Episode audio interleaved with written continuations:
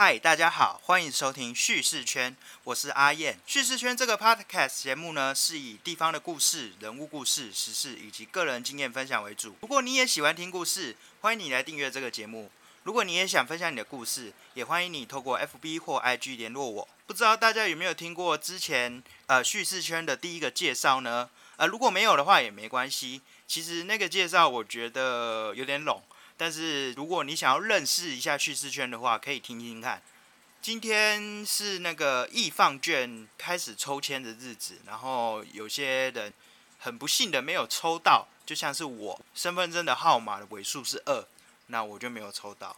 那也没关系啊，反正不管你有没有抽到这个券，都一样可以来听这个 podcast，度过一个轻松的休闲时光，也能够听一些故事，然后更认识不同的人事物。而在本节目开始的第一个故事，让我们来谈谈台湾本岛的四个极点与它的边边。那为什么我会想用这个题目作为第一集的开始呢？因为我觉得，相对于很多景点，台湾的东西南北四个极点，除了鹅銮鼻以外，似乎其他三个地方比较少人会特意前往。而在许多人眼里，那四个地方好像就只有灯塔而已，没什么特别的。但其实它并不是这样子，而且现在随着疫情趋缓，不能出国的情况下，国内的旅游遇到了十几年来难得的盛况。有些人因为出不了国，所以就开始认真的探索这个自己居住的地方。那想要探索自己居住的这座岛屿，最好的方法当然就是从极点开始啊，以它为目的地或是出发点，这是一个非常好的做法。所以这次我会依照北、西、南、东的顺序。跟各位简单聊聊这四个基点，还有他们附近的人文故事。首先，让我们来聊聊台湾的最北边富贵角。那新北石门区的富贵角呢，它是一个算也算是很热门的景点啦。但是相对于其他地方来说，可能就是没有这么的知名。那富贵角一个最特别的地方就是它的灯塔，它是一个黑白相间的灯塔，跟其他地方的灯塔。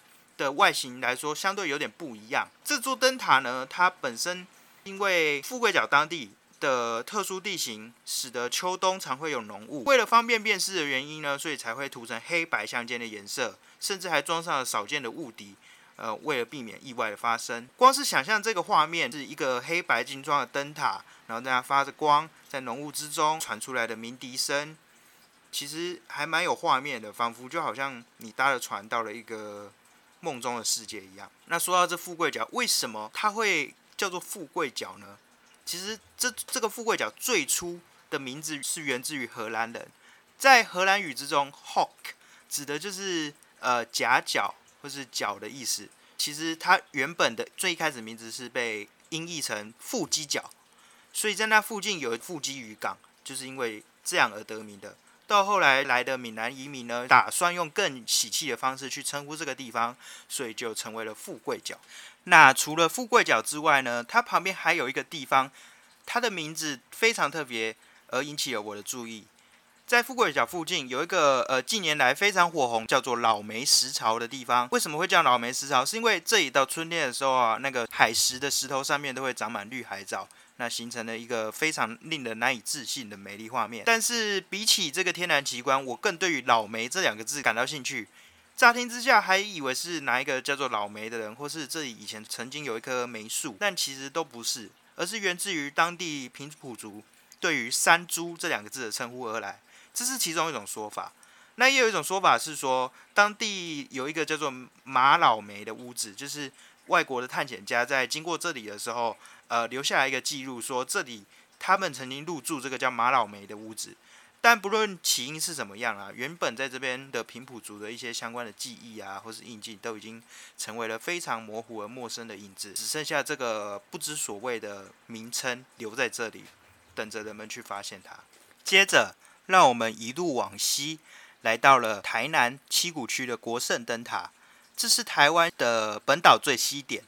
那你问这边？有什么东西？其实这里什么都没有。套一句我蛮喜欢的作家村上春树在《国境之南，太阳之西》说过的一句话：最后只有沙漠留下。这里真的只有沙漠。在国盛灯塔旁边有一个顶头的沙洲，是近年来被称为台版撒哈拉的爆红沙漠。那这片沙洲其实蛮广大的，乍看之下好像还真的身处在那种非洲的大沙漠一样。不过，其实这个国圣灯塔本来不是在它现在所处的这个位置，而是在更北边一点的沙洲。但是随着地形变迁啊，还有台风侵蚀，国圣灯塔才被移到现在的这个位置，并且用相对于其他灯塔来说更简单的结构去盖它，所以看起来就好像是一个非常的。一种孤寂的感觉的地方，而这样的孤寂也非常符合村上春树在《国境之南，太阳之西》这本书提到的这种虚无还有孤独感。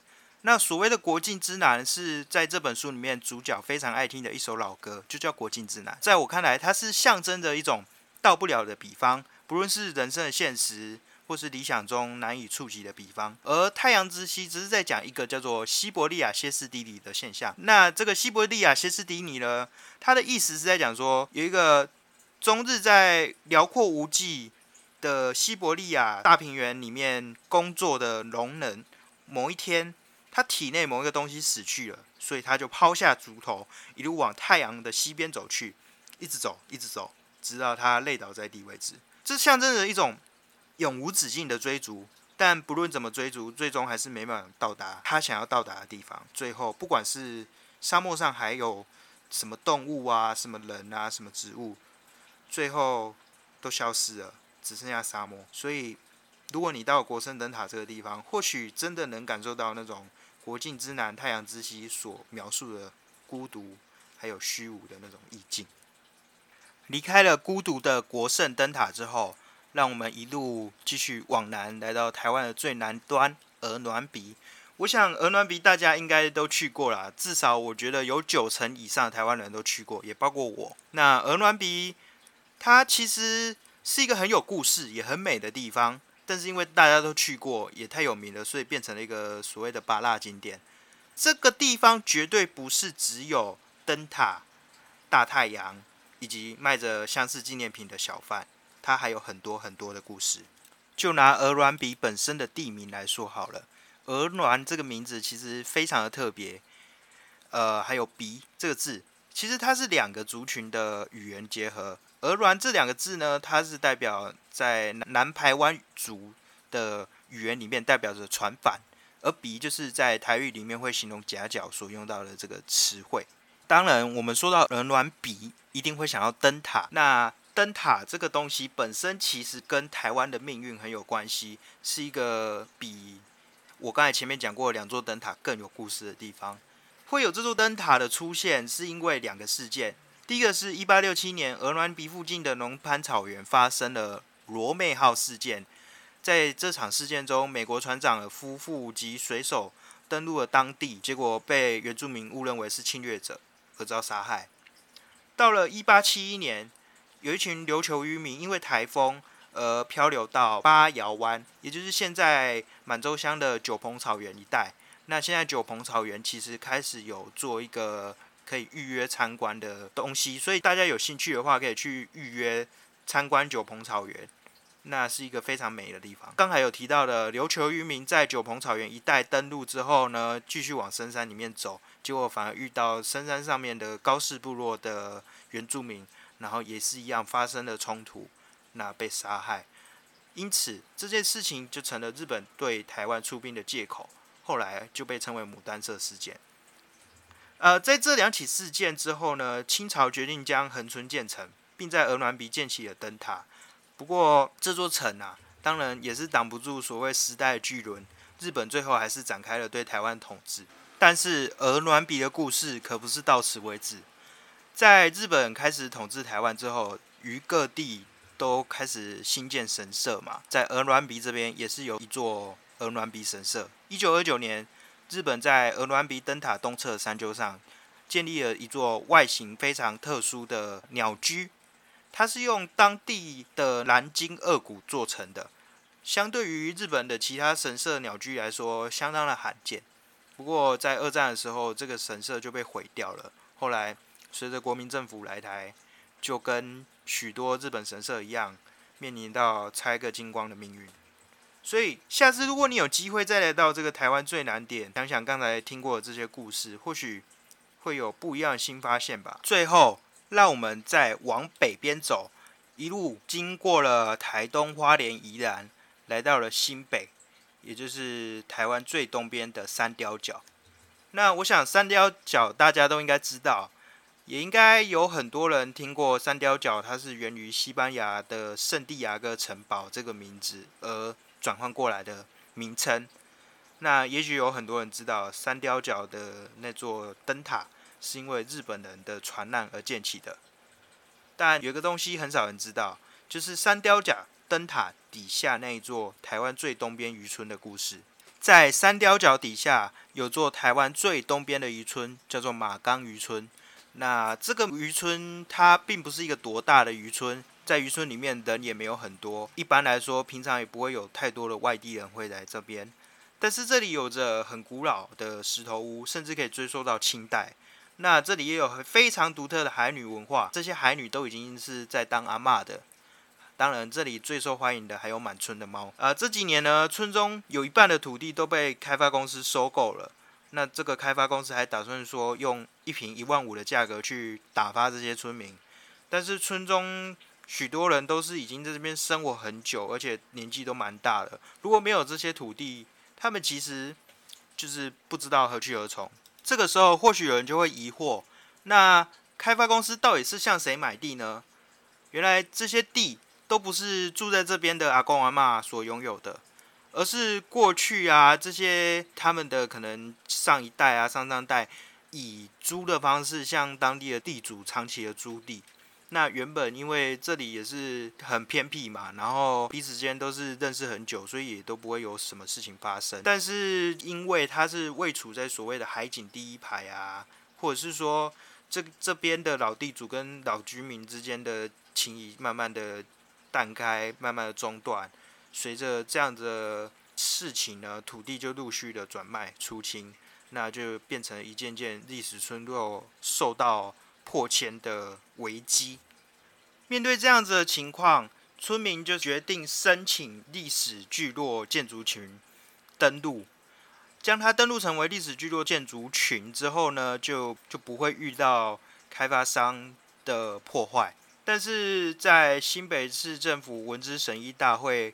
的决议之下，他们并不觉得这是要登录为历史聚落建筑群的一个地方。